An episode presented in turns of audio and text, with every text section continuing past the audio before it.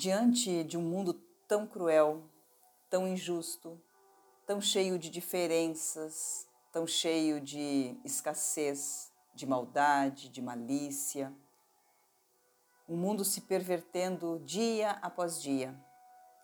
Como que nós podemos nos manter e acreditar que o amanhã será melhor? Que apesar de todas essas coisas, nós poderemos ter uma vida feliz, uma vida cheia de alegrias, de realizações, cheia de sonhos, como nós tínhamos quando criança. Nós imaginávamos que a nossa vida seria um espetáculo. E quando chegamos na idade adulta, de repente não foi tudo isso. De repente não conseguimos alcançar esse patamar, essa maravilha, não conseguimos fazer com que a nossa vida fosse exatamente o que nós gostaríamos que ela fosse. E como nós podemos, nos dias atuais, diante de tudo isso que os nossos olhos estão vendo, que nós estamos percebendo, como nós podemos nos guardar e nos manter esperançosos e com garantias de que, de fato, o amanhã será melhor do que o hoje? Nós não podemos confiar só nas frases motivacionais, nós não podemos é, ficar a, agarrados, vamos dizer assim, né, nesse mundo que o marketing criou para muitas vezes iludir as pessoas que a vida será uma maravilha se ela fizer isso ou aquilo, se ela comprar isso ou aquilo, enfim. Isso não é a essência da vida. Isso pode ajudar, pode potencializar alguns resultados, isso pode realmente trazer é, um novo foco, uma nova direção para as nossas vidas, mas a essência, é, a verdadeira certeza de um futuro melhor, nós só vamos encontrar quando nós trouxermos Jesus para a nossa vida, quando nós colocarmos Ele no jogo quando Jesus fizer parte do nosso time. Ou quem sabe quando ele for o técnico do nosso time, ou o presidente do nosso time, ou o dono do nosso time. Claro que são metáforas que eu estou trazendo aqui, porque Jesus não precisa de nada disso. Mas para que o nosso entendimento fique mais claro, mais suave, mais profundo, a gente começa entendendo o que é mais raso, o que é mais superficial. E de uma maneira muito simples, a gente realmente consegue entender que o único que pode nos proteger da maldade desse mundo, da perdição desse mundo, da inversão de valores desse mundo, é o Senhor Jesus. Porque ainda que as coisas é, evoluam, progridam, avancem muito, nem sempre o homem usa toda essa tecnologia para o bem. Nem sempre as pessoas utilizam do, do progresso, do avanço, para melhorarem, para trazerem valor para suas vidas. Muitas vezes é a causa da sua perdição. Elas conseguem ver uma realidade na vida das outras pessoas que aos seus olhos parece impossível para elas mesmas. Elas começam a usar a métrica da comparação. E isso é muito injusto e muito cruel, porque Deus teve um cuidado tão grande de nos criar exclusivos em todos os níveis. O nosso corpo é único, não existe uma pessoa igual a nós. Pode ter semelhante, mas não existe uma pessoa igual a nossa vida sentimental, espiritual, emocional, o nosso psicológico, igualmente é único, é individual. Os cérebros são diferentes, as sensações são diferentes. Ainda que nós tenhamos uma mesma forma de funcionar fisicamente, vamos dizer assim, biologicamente. Mas nós somos totalmente diferentes. E por mais que o homem queira manipular a criação, ele nunca terá domínio sobre o todo. Absolutamente nunca terá domínio sobre o todo. E nessa ânsia, ele se perde. Nessa ânsia de fazer o absurdo, o sobrenatural, o inimaginável, ele se perde. Porque ele não tem esse poder. E nunca vai ter. Por uma única razão. Nós somos criaturas e nunca seremos o Criador. E o Criador nunca será uma criatura nossa. O que passar disso é ilusão. O que passar disso é correr atrás do vento. Então, o mais sábio é nos rendermos que nós temos sim um Criador, que nós temos um Deus único, vivo e todo-poderoso, que pode sim cuidar de nós, que pode sim nos amar como ninguém, que pode sim fazer aquilo que realmente nós nem podemos pensar, mensurar, porque Ele sabe todas as nossas necessidades, Ele sabe tudo o que nós precisamos. E com toda certeza, Assim como eu sou diferente do meu vizinho, diferente do meu amigo, diferente do meu irmão, diferente das pessoas, as minhas necessidades igualmente são diferentes das outras pessoas. É como alimentação. Muitas vezes a gente ouve o genérico: frutas são saudáveis, é, verduras, legumes são saudáveis. Mas tem pessoas que têm alergias, tem pessoas que, que têm sensibilidades a determinados alimentos. Então ainda existe os agrotóxicos, ainda existe é, os alimentos transgênicos, ou seja, o que, que é saudável, para quem é saudável, como é saudável, o quanto que é saudável. Muitas vezes o que é saudável para mim não é saudável para você. Muitas vezes o que eu como, ainda que tenha esse rótulo de saudável, para o meu corpo não faz bem, então para mim não é saudável. E assim é com tudo na nossa vida. Assim é com tudo na nossa vida.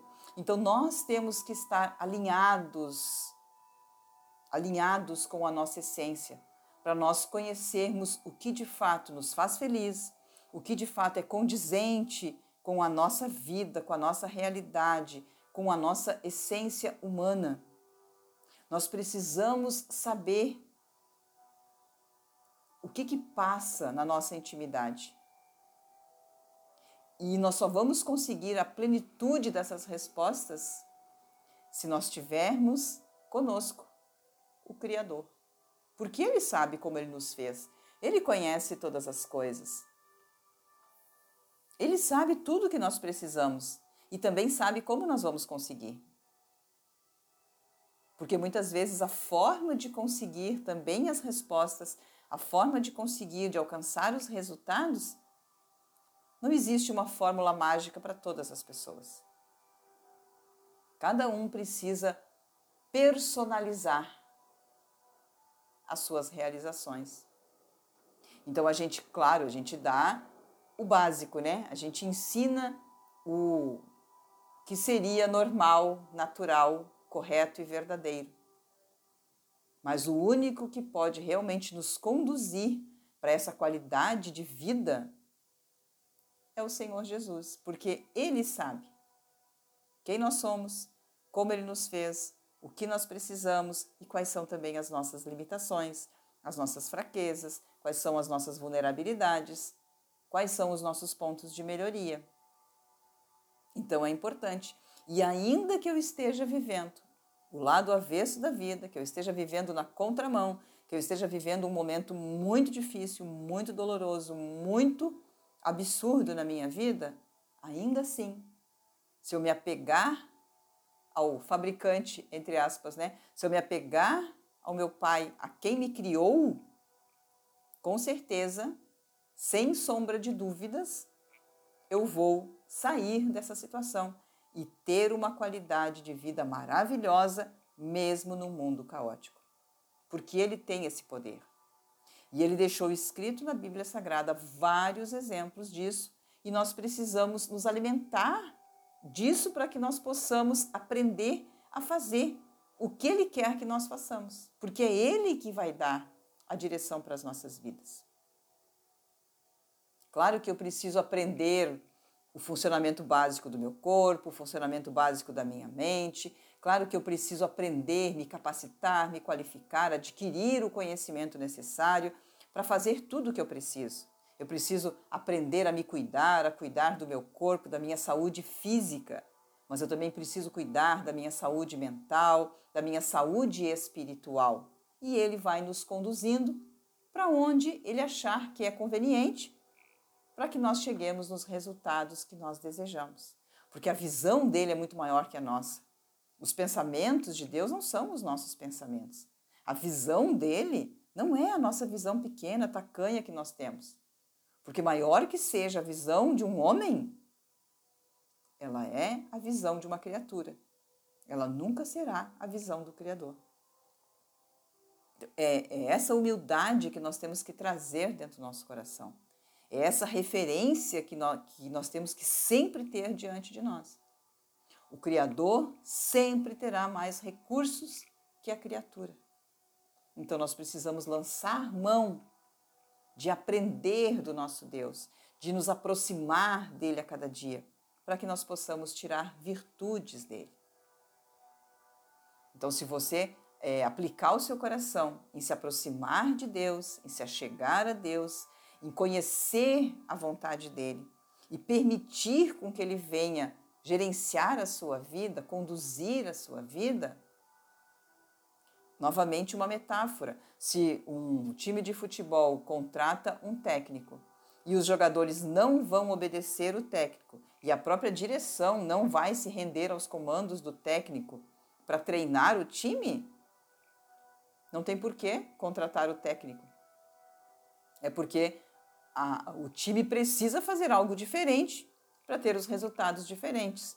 E aí se contrata uma pessoa que tenha qualificação para conduzir o time. Então vamos nos posicionar dessa forma. Nós somos os jogadores e nós precisamos de alguém que comande a nossa vida, porque muitas vezes eu tenho uma qualificação pessoal, mas no todo, no contexto, no conjunto, na vida, no mundo, eu preciso ter alguém que me conduza, alguém que me dirija, porque eu não vou ter o domínio do todo.